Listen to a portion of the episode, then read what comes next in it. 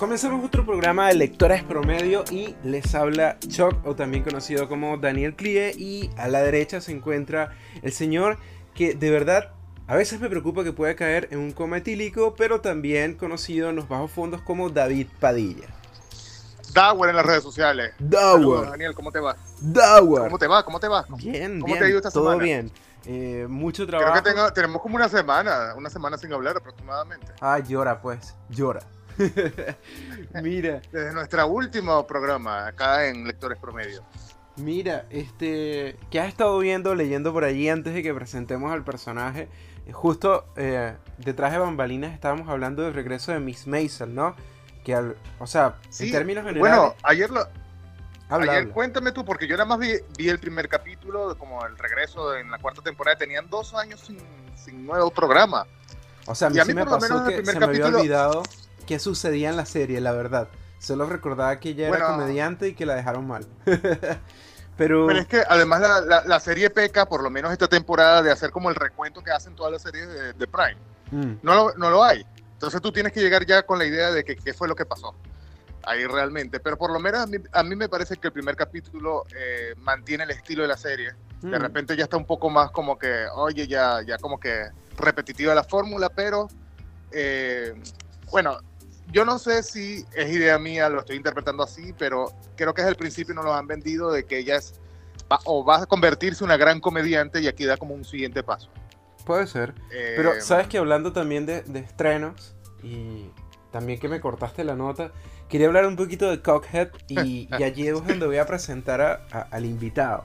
Justamente esta semana eh, traigo a un viejo amigo, viejo amigo, mierda, suena como si nos conociéramos en los años 1900, que Nada, conocido como que- que Carlos Pinto, 30. el actor de doblaje Bueno, venezolano. 2000. Pasa Carlos, por favor, bienvenido. Qué, qué raro es decirle Carlos, porque desde siempre le, le tengo un apodo y ahorita tengo que llamarlo como una persona así. Hola Carlos, ¿cómo te encuentras? Hola, yo muy bien, ¿y tú?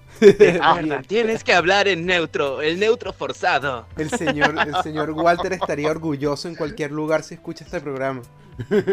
No, pero recuerda, hay que hacerlo más mexicano, más mexicano, más hacia abajo. Oye, hay Sí. tantos chistes internos Todo el doblaje, todo. que vamos a hacer me siento una serie de Netflix. Por favor, me siento una serie de Netflix. ¿Cómo Y al, estás, al final, o sea, estoy esperando los créditos que diga Palmera Record al final. Pero Palmera es Argentina, eh, de- de- Ah. es un estudio de Argentina. Y Ah, fuera de joda, yo, yo estuve ahí, de hecho. Ah, viste. Caramba. Qué Por proyección. favor, toma tu, toma tu slap.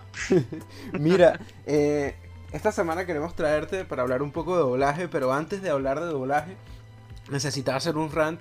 Sabes que salió hace poco la serie de Cuphead, no sé si tuviste la oportunidad, tú sabes cuál juego es. Sé cuál es, jugué los primeros niveles, pero después no pude continuar. Es súper Igual sí sé de difícil qué va más o y menos. frustrante. Sí. Pero justamente... Pero ya va, pa- para, ya va, un paso atrás, Daniel, porque Ajá. dices que fue hace poco, y estamos hablando que hace menos de cuatro días. O sea, tam- también dale a la gente que termine de verlo. Así que, si vas a comentar sobre la serie, trata de no dar voy spoilers. a dar por spoilers. menos no- Y, y lo que quiero por comentar, favor. y también me gustaría la apreciación de Carlos, si tiene chance el fin de semana. La serie básicamente es episódica. Yo de- pensé que la serie iba a ser, no sé, un Gravity Falls o este tipo de Mm. animaciones para adultos, mucho más oscuras. Pero la serie es como un Tom y Jerry, básicamente. Y más allá de que está enfocada en un público infantil, a donde quiero lanzar las piedras, a donde quiero empezar a tirar hate, es el doblaje. De verdad, mira, a mí generalmente cuando, cuando se le invitar a David a la casa, David se pone a llorar porque a mí me encanta ver cosas dobladas. Me encanta ver cosas dobladas y compararlas Pero, con el original. pero ya va, ya va. Eh, Es que eh, explícalo bien, porque no solamente es doblado, es doblado con subtítulo en español. o Es sea, para saber si está bien adaptado. Es te sirve de- no, no, eh, eso sé que es terrible, pero uno tiene ese vicio. Yo también lo tengo. ¿Viste? No, puedo, no puedo, no puedo. Por lo menos sobrio no puedo. Pero lo- a lo que iba eh, es que Carlos está nefasto. El doblaje fue hecho en, en Colombia, pero es un doblaje tan malo, Ajá. tan malo, que me llamó mucho la atención que empieza una canción clásica y cuando empieza la- el, el opening, la cuestión está desafinada y nada, nada rima. Entonces ya ahí tienes un red flag. Oh. Y lo segundo es que sabes que son dos tacitas los protagonistas. Bueno, la voz del Ajá. protagonista de la tacita roja puntualmente, en inglés es como infantil. Y en español es un viejo. Me pareció horrible el casting. Y, la, y, la- y- y no, no, no, de verdad, imperdonable. Lo siento, pero Wow. Rigby puede entender mi molestia. Rigby, Carlos. Supongo que sí. Carlos. Cuando tenga tiempo voy a verla, pero sí. A ver, voy a verla solo primero el doblaje y después el, el original para ver si me adapto al doblaje. Porque eso también sabes qué pasa. Que Mm. uno ve el original y espera el original en, en español y al final no. Pero por ejemplo, como pasa con Dragon Ball, uno ve Dragon Ball y ve a Goku grande, habla como un adulto. Lo ves en japonés y te choca porque es un- una voz chillona, es la misma señora que lo ha hecho siempre, que lo hace bien. Pero Mm. también es una cuestión de costumbre a veces. Igual están los otros temas de doblaje que ya conoces y discutimos, Ujú. de neutro, dicción, bla, bla, bla, bla, bla. Eh, cuando tenga tiempo la veo y te doy mi opinión, Pero ya, entre comillas, que objetiva. ahora vamos a, a- a- educar a nuestra audiencia. Mira, para poner en contexto un Por poquito. favor, y, y- y también, ponme en Ujú. contexto a mí también. Por lo llora, menos, pues. Carlos. Yo Eso quiero- es porque no tienes una cerveza al de lado, la ¿verdad? es, es correcto, en mira, parte. Pero también porque quiero poquito. conocer de la, de la trayectoria de Carlos. Cuéntanos un poco también de qué va. Mira, queda mi, mi trayectoria. bueno, yo lo presento y él termina de Sí. presentarse. Yo conocí a Carlos puntualmente por favor. por internet. Eso será muy extraño. Pero eh, Mm, eh, básicamente con algo llamado Fandub. Y aquí es donde quiero eh, que Carlos también explique un poquito primero qué es el Fandub y luego vamos hacia el doblaje. ¿Qué es el Fandub, Carlos? Bueno, el fandub de una manera informal es simplemente un doblaje casero, un doblaje hecho en casa, con lo que tengas en casa, el micrófono de mesita que tienes, que lo utilizaste con un programa de edición. normalmente la gente empieza con Audacity o Sony Vegas y haces tu propio doblaje, tu montaje hecho por ti mismo para hacer una escena de cualquier cosa. Puede ser Disney, puede ser un videojuego, puede ser una película que te gusta mucho, puede ser Titanic. X, lo que a la mayoría, lo que te guste lo haces, lo imitas, lo intentas hacer por primera vez, porque muchos fandubers aprovechan que hay cosas que tardan en doblarse. En fin, es un doblaje casero que la calidad varía por lo que por el empeño que le ponga la propia persona. Mm. Sí. Eh, ¿Preguntas? Mira, me pasa, no sé, no sé si les pasa, no, no sé si les pasa que también eh, gracias a plataformas como TikTok se ha hecho un poco cada vez más común porque era como la creación de contenido que vamos a hacer. Bueno, tomamos algún programa existente, digo programa de televisión o algún contenido existente y le, le metemos algo así como modo de broma, broma de... Justamente ayer vimos varias cuentas así, estaba viendo varias cuentas así de que tú dices, oye, qué fácil producir contenido así. Eh, y más como Sí. plataformas que son en, como de rápido eh, consumo como son TikTok, por ejemplo. De hecho, No, y de hecho esas plataformas han creado como mini cosas para mini videos para que dobles, como retos de doblaje que te sirven perfecto para practicar fandub. Eso es básicamente un fandub. de hecho, eso es lo Mira, que te iba a decir. ahí- ya va. Ahí ya va, pero ahí podía entrar el quiero sentir tu cuerpo bonito. Ah, por Ah. favor, ya. Supérenlo ya, supérenlo, la producción, por favor. Pero Eh, eso ya es otra cosa, porque no estás poniendo tu voz, estás, estás siguiendo un audio, no estás creando un audio. Pero bueno, Pero quería hacer el paréntesis para ver si por favor ya lo olviden, que lo superen ya en la vida. Pero ahí quiero hacer como un inciso y, y creo que allí me voy a sentir como super mi- millennial, casi boomer, que, Carlos, literalmente las herramientas ahora son tan fáciles. Yo recuerdo que, no sé, hace 5, Sí. 6 años, para hacer un fandub, tú tenías que bajar el video, sacarle el audio, limpiar el audio, recrear la pista y después hacer el sincro. Ahorita es como, bueno, voy a hacer un, un reto en. TikTok y lo grabo encima. ¡Qué envidia! sí, ahora practicar está mucho más sencillo con eso, eso sí es verdad. Mm. Antes tenías que esforzarte, antes tenías que incluso, si te empeñabas mucho, recrear el sonido, descargarte toda la banda sonora, colocarlo en el lugar, bajar los efectos, colocarlos o grabarlos con tu micrófono. Dios mío, antes tomaba mucho más trabajo, ahora es mucho más sencillo. O sea, ahora hay alguien, hay gente que lo vende, por así decirlo. Hay gente que te lo hace con el fin de que comparta su contenido. Claro, es cierto. Pero ya cayendo un poquito más en doblaje, y aquí es donde quiero ir como a las grandes ligas, ¿cuándo empezaste con, con el doblaje, Carlos? ¿Y por qué? Eh, esto, ya yo sé parte de la historia, pero compártelo. Bueno, el por... empecemos con el por qué. El por qué es sencillo. Eh, me apasiona, siempre me apasionó la actuación y el canto, aunque en canto soy muy malo, pero bueno, este, y digamos que entre búsqueda, pensando y pensando, ya estaba grande, no me quería tampoco meter a actor en vida real porque no, personalmente no me sentía cómodo. Sí, tengo y encontré de la nada lo que era el doblaje y fandom y todo eso, entonces dije, ah, bueno, voy a probar. Probé, me gustó y continué. Este, ese es el porqué. ¿Cuál era la otra pregunta, perdón? ¿Cuándo empezaste y cómo? ¿Cuándo? Eh, bueno, después de haber hecho fandom y haber hecho unos cuantos cursos, practicado por uno o dos años, empecé a hacer pruebas en el año 2013 hasta en el estudio etcétera en Venezuela, que es el estudio como más difícil para entrar allá. Y lo, siento, Daniel lo vive. Daniel lo sabe. Es el estudio más exigente y bueno, una vez ya habiendo probado la prueba, eh, me continué expandiendo a otros estudios, continué eh, entrando en lo que es el medio. Ese mm. fue el cómo. Mm.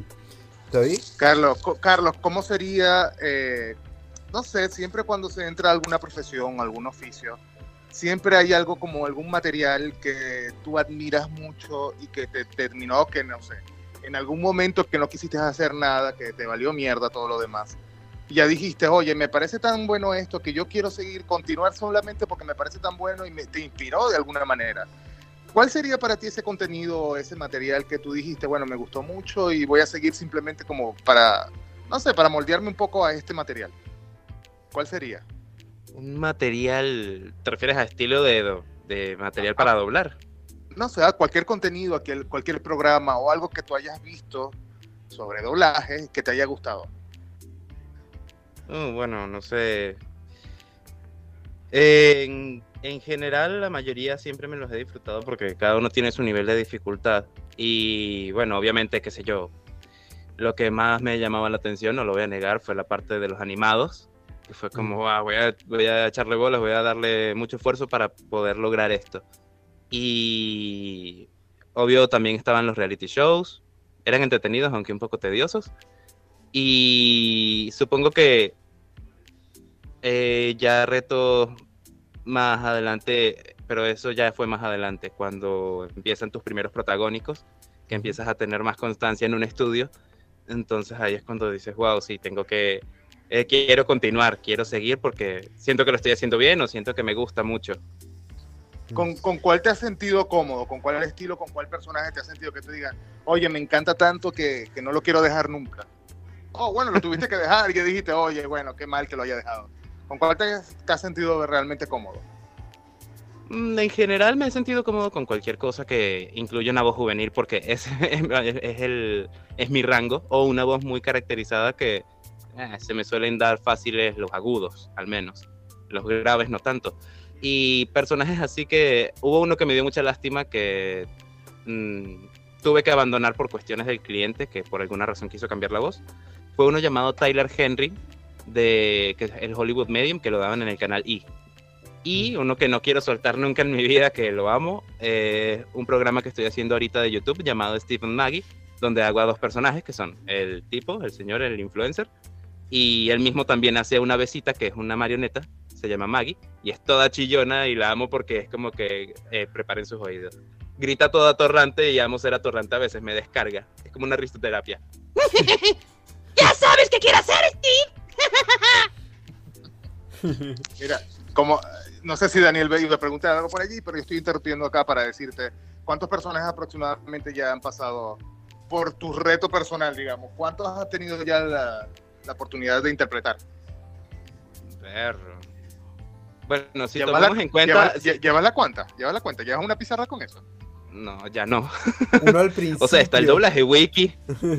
al doblaje wiki uno lo registra al principio, pero después ya dejas de registrar el hombre uno, dejas de registrar el, el pasante, dejas de registrar cualquier cosa, el anciano que está de fondo.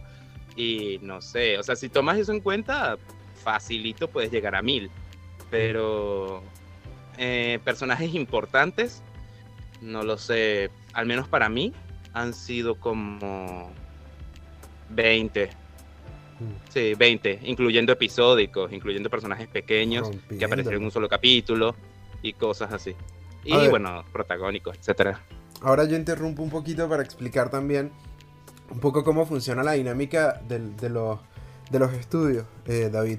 Generalmente cuando uno quiere postular a un estudio o hablando en la experiencia eh, de etcétera, uno solicita una prueba. En este caso, por ejemplo, con etcétera, uno tenía que llamar y eh, cierto momento de la semana que te atendían para ver si había posibilidad los viernes eh, para la prueba. Y nada, la prueba básicamente es que te ponían un televisor delante y cuando tenías ese televisor, el director de doblaje o la persona que estaba te decía, oye, necesito que me leas estas líneas y dobles la, escena. Entonces era difícil y por eso creo que es, eh, es importante tener preparación antes de entrar a doblaje porque primero tienes que... Claro, porque básicamente la prueba es hacer el trabajo. Sí. Literalmente. Es, ve y haz el trabajo como lo harías si estuvieras ya trabajando. Mm, tal cual. Entonces, eh, algo que también es importante como destacar, y aprovechando la conversación, es que ya en esa primera prueba tienes que tener eh, atajado muchos elementos. Un actor de doblaje tiene que manejar el acento neutro, tiene que manejar el sincro y tiene que manejar la actuación. Entonces tienes tres elementos ya por como por primer encuentro que no son fáciles porque recuerdo y no, sé cómo, cómo Carlos lo manejó. Recuerdo por ejemplo que el director de Etcétera cuando entrevistaba y yo recuerdo que di no sé 3 4 pruebas y me costó muchísimo eh, el acento neutro cada persona, a mí me parece que el acento neutro es como subjetivo. Entonces, hay personas que en, en, actores de doblaje quieren un acento neutro muy mexicano. Entonces, lo que te decían, Best Rec, eh, cópiate de, Los Increíbles. Sí, no, no, no, de verdad. Piratas del Caribe. no, no, no, no me recuerdes eso, Carlos, por favor. Pero sí, y también uno es... Carlos, habla... Adelante, David. No, no, que, quería, disculpa que te estés allí, pero que también quería aprovechar para, eh, porque yo creo que hay un, bueno, está en la mente de, de, quien de repente nos está escuchando de que creen que, por ejemplo, improvisar es simplemente ya tomar tres líneas y, e improvisar. Realmente eso es improvisar, pero eh, creo que hace falta también una preparación previa para ello. Y mm, lo mismo pasa, no sé, para proyectar la voz, para poder estudiarla, por lo menos en el caso, tu caso, Carlos. ¿Cómo comenzaste en este proceso ya de, educar la voz, ya para tenerla, ya para después trabajar en otro punto que sería la, como la entonación? ¿Cómo, cómo comenzaste en todo este camino? Vale. Bueno, para empezar, eh, sabiendo lo que era el doblaje, que el doblaje, eh, pasar de un idioma original a otro, por ejemplo, de inglés a español una película. O sea, porque creo que no hemos dicho el concepto, creo que la gente lo sabe, pero igual, para decirlo. Eh, la postproducción de material audiovisual para pasar de un idioma a otro, básicamente. ¿Cómo te preparas para ser actor? Bueno, lo más importante al principio es la respiración. Tienes que tener dominio de tu respiración, saber respirar con el diafragma para poder, a base de eso es que vas a poder proyectar tu voz, porque no sirve que hables todo así, sí. No, no va a servir que hables bajito, que no, que no se te escuche. Este, siempre, lo que siempre se recomienda es empezar con ejercicios de respiración, incluso puedes reírte, hay ejercicios de risa que te ayudan a, a detectar el diafragma. Este, luego de ahí ya empieza la práctica para entender las tres bases, que es lo que iba a decir Daniel hace un rato, que son las tres más importantes. Que lo interrumpí, que lo interrumpí. sí, son dicción, acento neutro y actuación. Son los tres pilares que debes trabajar. ¿Qué es la dicción? La dicción es poder pronunciar todas las letras. Por ejemplo, nosotros los venezolanos nos comemos mucho las S, por más mal que suene. Sí, comemos letras, por ejemplo, interrumpo. DS. Continúa, cuando tú haces el, el, ¿Qué es curso, eso? ¿Qué es eso? Cuando tú haces el curso, tú tienes este chip de, ah, pero el, caraqueño tiene acento neutro. no. Mentira. Nadie lo tiene. Lo más cercano es el mexicano y, depende del mexicano. Y depende. Continúa, disculpa, Carlos. no, no te preocupes.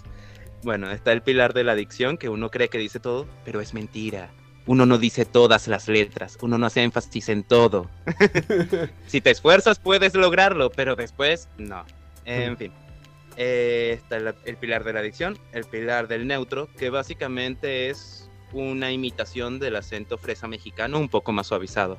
O sea, ¿sabes lo que te hablan así, la neta? O sea, es que el güey ese me, no me hizo caso. En lugar de exagerarlo tanto, no, no alargas tanto ese final, pero continúas con esa cadencia. Mm. Eso es como imitar al mexicano, más o menos. Un- pero un poco más suave. Es lo que se ha eh, globalizado, se ha hecho, se, ha- se dice que es el acento neutro actualmente. Mm. Y bueno, al final, el pilar final que también es súper importante es la actuación. Porque fino si tienes dicción y neutro, pero si no puedes expresar con la voz lo que un personaje hace, no se va a ver real. Que Mm. supongo que es lo que pasa con lo que dices de Cuphead. Totalmente. Pero bueno, lo, lo- lo diré cuando lo vea. Pero ahí yo quería preguntarte un par de, de cosas. ¿Cómo determinas cuál es tu fuerte o cómo puedes jugar con el rango de voz cuando eres actor de doblaje? Uno. Y dos, em, ¿cómo ha sido este tema de enfrentarte a los nervios al ser actor de doblaje? Porque creo que lo interesante es que es una actuación de voz, pero también el hecho de que estés con un operador. ¿Cómo funciona la dinámica del doblaje en los estudios? Cuéntanos. Ok, ya va. Me, me- me dijiste muchas cosas. Repíteme la primera pregunta y luego me hice la segunda. eh, cómo descubres los matices o cómo juegas con la voz. Los matices y tus fuertes. Exacto. Claro. Bueno, jugar con la voz es literalmente eh, lo que dice la palabra, jugar. O sea, tú mismo un día en tu casa, preferiblemente solo, porque la gente suele tener vergüenza de que lo escuchen. Hacer una voz fingida. Hacer una cosa así. Ay, sí, van a decir, ay, qué tonto. Uno tiene ese prejuicio, tristemente. Mm. En fin. Eh, para descubrir tus fuertes es jugar. Jugar contigo mismo, escucharte es muy importante. Grabarte para... Porque uno tiene una voz en su cabeza que dice, ah, lo estoy diciendo bien. Lo escuchas en una grabación. Es como cuando envías una nota de voz. Envías una nota de voz, tú dices, ah, lo hice con un tono varonil y tal. Y después la escuchas y estás ahí todo, ay, sí, pero es que esta, aquello, todo agudo. Y es como, no. Por eso es importante escucharte y saber conocerte. Conocerte mucho. Como digo, lo más importante es jugar para saber tus límites, tus rangos. A veces es necesaria la opinión de un tercero eh, cuando ya quieres una, una vista más profesional porque a veces uno piensa, ah, lo grabo, lo hago, lo veo, ah, pero eso está bien. Y después llega alguien que te hace ver lo que tú no estás viendo. Por ejemplo, ah, aquí te comiste esta letra, ah, aquí no hiciste bien la pregunta, aquí estuviste flojo en la actuación. En fin, es- para mí es muy importante jugar y practicar y escucharte. Y bueno, aprender a ser objetivo y no a, a ver que porque lo hice yo está bien y es hermoso. Porque eso a veces le pasa a muchas personas. Tiene Mira, sentido. Déjame que te tome aquí, porque también es que creo que un tercero no tiene que ser nunca tu mamá o tu papá, porque siempre te van a decir, No, obvio. mi hijo, qué experto. bello, eso está muy bello. ¿Cómo no eres artista? Yo nada más parí artista en esta casa. Decirte. Realmente termina en eso. Mira, pero hay algo que comenta y creo que, eh, que hay que recalcar lo que realmente hay gente que eh, le sale como natural poder, eh, o sea, domina tanto su voz de manera tan natural Ujú. que eh, creen que eso, bueno, tu, tu voz es perfecta como para hacer doblaje o algo así, porque, bueno, pasa, por ejemplo, vuelvo con el caso de las madres y los padres, cuando de repente te dominan con la voz. Pero cállate, Daniel, que estoy conversando y te va bajando el tono y de una vez uno, ok, ok, ya, ya me gritó, ya te voy a dominar. Y de repente te dicen, oye, tú eres perfecto para doblaje. Pero creo que hay un poco más de preparación y es justo lo que estás comentando. A ver, con lo que me voy con mi pregunta, porque di mucha vuelta para Sí, yo preguntar. no entendí nada. ¿Cómo, ¿Cómo hace de... Yo tampoco, eh, Daniel, entiéndelo. ¿Cómo hace de repente ya para quitar esos prejuicios de doblaje? Eh, o sea, de repente yo, yo quiero comenzar y a decir, oye, ¿cuál sería el primer punto inicial para todo eso? Además de lo que has mencionado. Bueno, una vez que ya, digamos, tienes los pilares claros, como te digo, es practicar, es hacer una escena, es empezar a entender lo que es el sincro, porque eso es otra cosa importante. Después de saber la dicción, después de tener el acento neutro y después de saber actuar, ahora tienes que hacerlo al mismo ritmo que el personaje que te vayan a colocar. Que eso es muy importante. Es como una especie de imitación, pero al mismo tiempo no. Es un poco complicado y eso se logra con práctica, viendo muchas muchas películas en el sentido de que ves una película y te propones a doblarla o escenas de series, escenas en general. Y como te digo, es una cuestión de práctica, que te haces un guion o de repente está hecho, así como los TikToks que te colocan un subtítulo con lo que tienes que decir. Mira, Tienes ¿cuál que sería? estar muy atento cuál- a la escena y estar Ajá. atento al sincro. Esa es otra cosa que se practica, que es totalmente práctica. Carlos, ¿cuál sería, a tu juicio, eh, alguna película o animación con la que se podría iniciar cualquiera? Que tú dirías, oye, esto está tan sencillo que, no sé, X o Y podría comenzar con este para practicar. Mm, casi cualquier película de Disney de anterior al los 2010 aproximadamente, excepto Pinocho, eh, es buena para practicar. ¿Por qué digo excepto Pinocho? Porque Pinocho fue doblada en Argentina con acento argentino. Entonces esa no te sirve para un doblaje neutro. Sin embargo, Caramba. los doblajes, por ejemplo, una muy famosa, El Rey León, está muy sencillo, tienes varios rangos de voz allí para jugar, tienes niños, adultos, tienes varias voces para imitar. Yo personalmente, porque me gusta mucho, está también Tierra de Osos, que tiene varios tonos, sin embargo no tiene muchos tonos femeninos ahí. Eh, ¿Tú me quieres decir que porque no hacemos un muñeco no me serviría para practicar? te serviría para practicar, pero no estarías en un rango cómodo para ti. Bueno, pero ¿por qué no intentarlo, Carlos?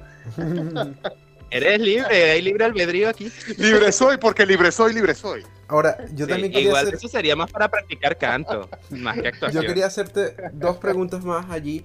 ¿Cuál es la diferencia entre ser actor de doblaje o, o hacer doblaje con la, eh, imitar un tono de voz? Porque mucha gente suele decir, oye, yo sé hablar como Homero, sé hablar como Tommy Pickles, eso es hacer doblaje. Y dos, em, ¿cuáles personajes destacarías también en el ámbito animado que te han marcado? Sé que por allí tú haces a Blue Beetle de DC Comics, entonces cuéntame de eso. Vale, primero con la de imitación. ¿Cuál es la diferencia entre imitación y actor de doblaje? Hay una pequeña, hay una línea delgada que se puede cruzar muy fácilmente, pero, eh, a ver, la imitación es buena para practicar, porque después de todo nosotros aprendemos imitando a otros, sabiendo a otros el ejemplo de otros, y eso te sirve para agarrar la, tonada, la manera de cambiar la voz, la manera de jugar. Eso está perfecto. Pero ¿qué pasa? Si alguien se dedica solo a imitar, siempre va a necesitar la referencia. Él por sí solo no va a poder crear una cosa diferente. Es como por decir eh, el mismo Homero.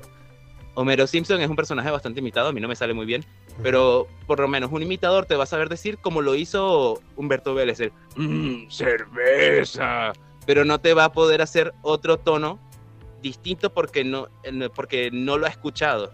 Mm. En cambio está la diferencia ya en hacer doblaje, de que tú de alguna forma imitas una referencia, eso es cierto, pero al mismo tiempo le das tu toque, tu estilo.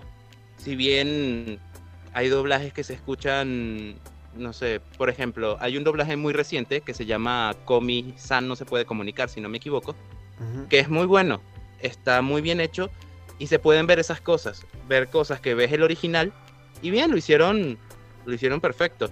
Y a la hora de doblarlo, a cada actor lo dirigieron para que así fuera y le fueron dando su toque a cada personaje.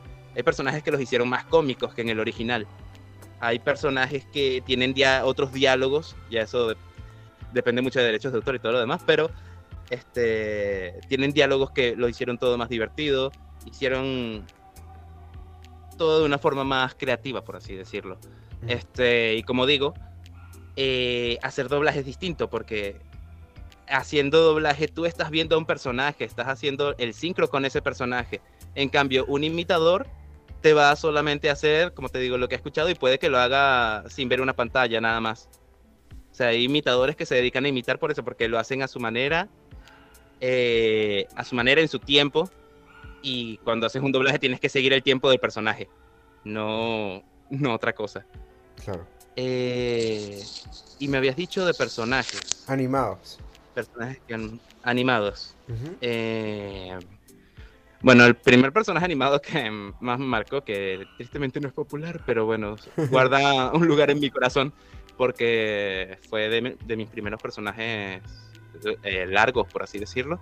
Es uno llamado Kido en Sendokai Champions, que era una serie que estaban sacando cada cuatro años por los mundiales de fútbol. Sacaron dos temporadas en la segunda temporada participé, era como un lagarto espacial. Y bueno, tristemente no, no volvió a salir la serie, entonces ya tampoco hubo ni chance de que volviera a aparecer ese personaje. Eh, como mencionaste, Blue Beetle, eh, Escarabajo Azul, que tuve el chance de, de eh, participar como él, por así decirlo, porque ese es un personaje que antes estaba tomado por Johnny Torres, que lo interpretaba bien. Y bueno, nada, él se retiró del doblaje en Venezuela, se fue a México, ahora está haciendo doblaje en México. Y bueno, sus personajes fueron quedando heredados a otras personas. Entre esos, Blue Beetle me dieron la oportunidad a mí. Digamos que ha sido importante también para mí. ¿Y todavía lo sigues doblando, Carlos? Sí, actualmente sigo doblándolo. Me, me mandan, ¿cómo se llama? Me mandan el material por internet y ahí lo voy haciendo. Allí, allí antes de que David tenga una pregunta, porque sé que la tiene, ¿cómo ha sido el tema del doblaje en medio de la pandemia y ¿Cómo ha sido también trabajar de forma autónoma como actor de doblaje? Porque también quizás uno está muy acostumbrado a la dinámica de, los estudios de doblaje, pero también hay un negocio o hay oportunidades para hacerlo de forma independiente, ¿no? Sí, sí. Cuéntame. Teniendo los equipos y teniendo todo, digamos que ya tienes una ventaja. Bueno, con respecto a la pandemia, eh, fue, para mí no fue difícil, porque de hecho yo como me fui de Venezuela hasta Argentina hace un par de años, yo ya me encargué de tener mi propio equipo de grabación. Pero sé que para otros fue difícil, porque literalmente a partir de la pandemia, mucho material fue empezado a hacer de manera remota. todo, casi todo el mundo estaba grabando en remoto porque no podía salir. Y bueno, para algunas empresas fue fuerte adaptarse, otras no tanto. Por lo menos sé que etcétera, no tuvo tanto problema porque, bueno, ya nos habían mandado material antes. Tuvo problema fue con los actores que no tenían equipos, porque obviamente muchos actores no tienen equipos en su casa, sino que van hasta el estudio, graban y se devuelven. Claro. Eh, prestan su servicio, van, listos, chao. Mm. Para, desde ese punto de vista fue difícil. Y bueno, también este, que a veces es muy necesario dirigir. Hay gente que no se sabe autodirigir y necesitan esa guía de un director. Mm. Eh, y adaptar eso a un modo online en un principio tomó tiempo. Ahorita por suerte sí, eh, ya existen herramientas con las que puedes hacer una especie de llamada. No es exactamente la llamada, pero es algo así. Y puedes grabar, te muestran, te comparten una pantalla y puedes grabar tal cual estuvieras en un estudio. Claro que esto depende de un buen internet. Ese es el, único detalle. Mm.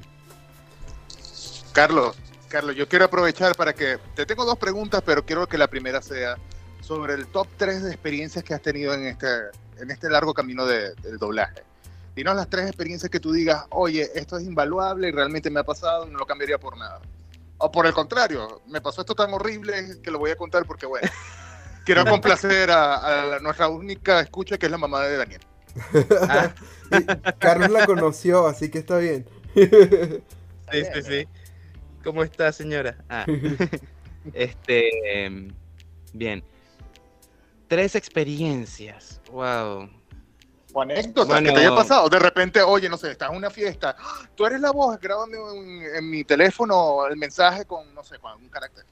Estoy en Universe. sí.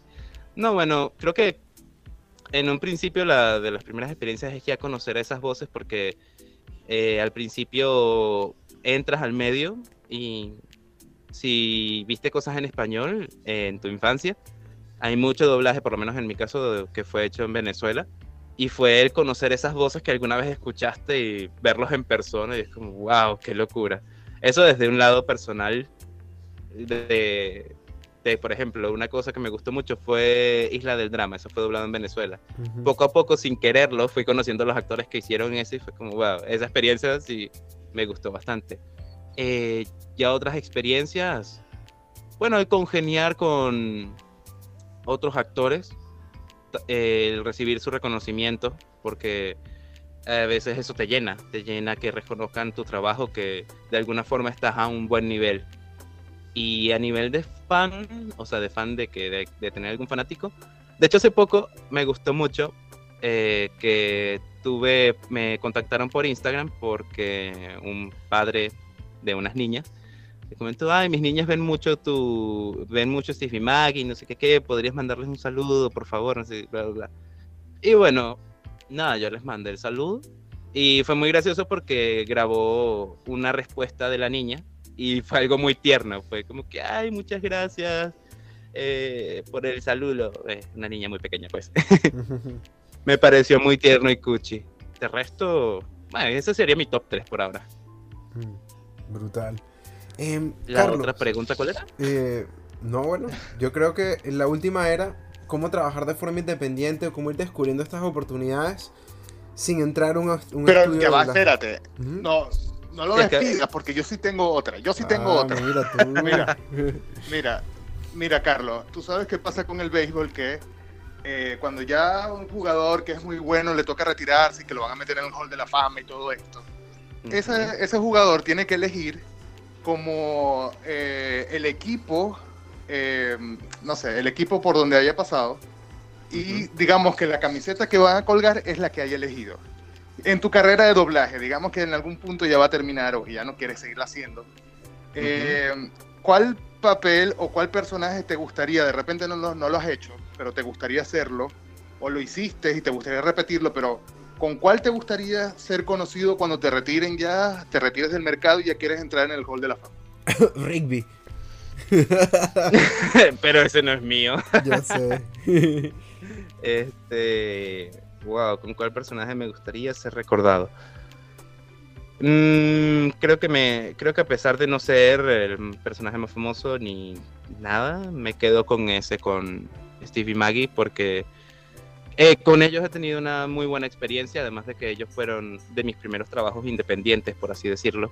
O sea, fue un trabajo que ellos me contactaron a mí directamente y empezamos a negociar y trabajar juntos. Y bueno, por suerte tuve el chance hace dos años de visitarlos. Eh, y bueno, me recibieron con mucho cariño, fue una muy buena experiencia, muy grata.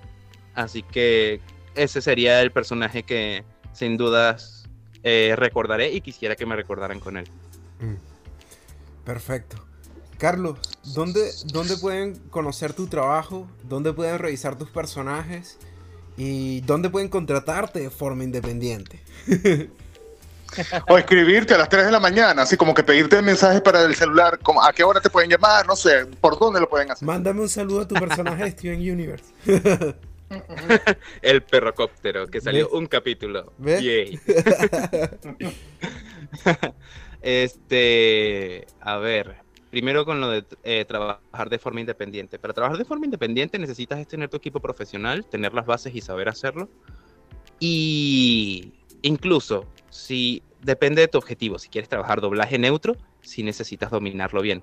Pero hay gente que puede trabajar de locutor eh, con su propio acento de su país porque algunos lo piden. A veces te piden, quiero que me hagas una narración con tu acento venezolano.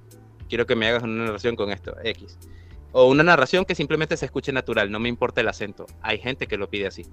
En fin, para trabajar de forma independiente necesitas tu equipo y empezar con páginas freelancer. Hay muchas. Están Fiverr, Upwork, eh, hay otra que se llama Voice 123, aunque esa es una plataforma paga, así que con esa no recomiendo iniciar, eh, principalmente por, por eso, a menos que tengas un capital inicial para poder invertir en ello. Eh, y así como esa, hay muchas otras que desconozco. Sé que hay una que se llama Voice Bunny, pero nunca la utilicé. Hay otra que se llama Workana, pero nada, es cuestión de buscar eh, páginas freelancer y ofrecer tus servicios a partir de ellas. Así puedes iniciar con tu manera independiente. Y bueno, cabe destacar que, este, eh, que no es sencillo, es una cuestión de constancia, de dedicarle tiempo, porque a veces no puedes encontrar clientes en meses y hasta que uno te llega de la nada. Y es así, es una cuestión de suerte y de, y de constancia. Mm. Eso por el lado de trabajo independiente. Y lo otro que me habías dicho que era. ¿Dónde Perdona, pueden conocer tu trabajo y eh, cómo pueden contratarte eh, de forma independiente?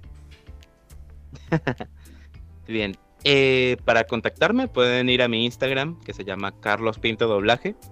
Ahí pueden enviarme un mensaje, un privado. Perdón si tardo en responder, es que a veces no veo mucho los mensajes. pero por ahí, por ahí llegan. Y para contratar de una forma más formal, eh, podría ser por la página que acabo de mencionar, Fiverr. Yo tengo allí mi perfil porque no estoy muy seguro de cómo lo encontrarían, porque nunca me he buscado como Externamente. como, como externo, como un trabajador. Pero puedo copiar el link y colocarlo en mi Instagram fácilmente. Si quieres contratarme, ahí está. Perfecto. Creo que voy a hacer eso, sería más útil. ¿Cuáles son tus redes, eh, Carlos? Mis redes actualmente es, es el Instagram, es la que más utilizo. Porque eh, técnicamente tengo Twitter, técnicamente tengo eh, fe- eh, Facebook, pero no los utilizo, así que prefiero no darlos. Mm, perfecto. Prefiero que esté el Instagram, por ahí se puede ver parte del so- trabajo, ahí subo demos. Son como, como las redes de acá de lectores promedio, así, sabemos que existen, pero básicamente es muy cierto. David, ¿dónde pueden conseguir este programa en, hablando de las redes? Que tú ya eres el social media manager de, de la marca, por favor. Así dicen, pero mira, no ha asumido el cargo todavía. Mira, eh, lectores promedio en Twitter y en Instagram, lectores promedio, y esperemos que próximamente en nuestro sitio web, lectorespromedio.com. Pero por, la- por lo menos está la página de página en construcción, digamos. Ya. Llegamos al final. Daniel. Llegamos al final.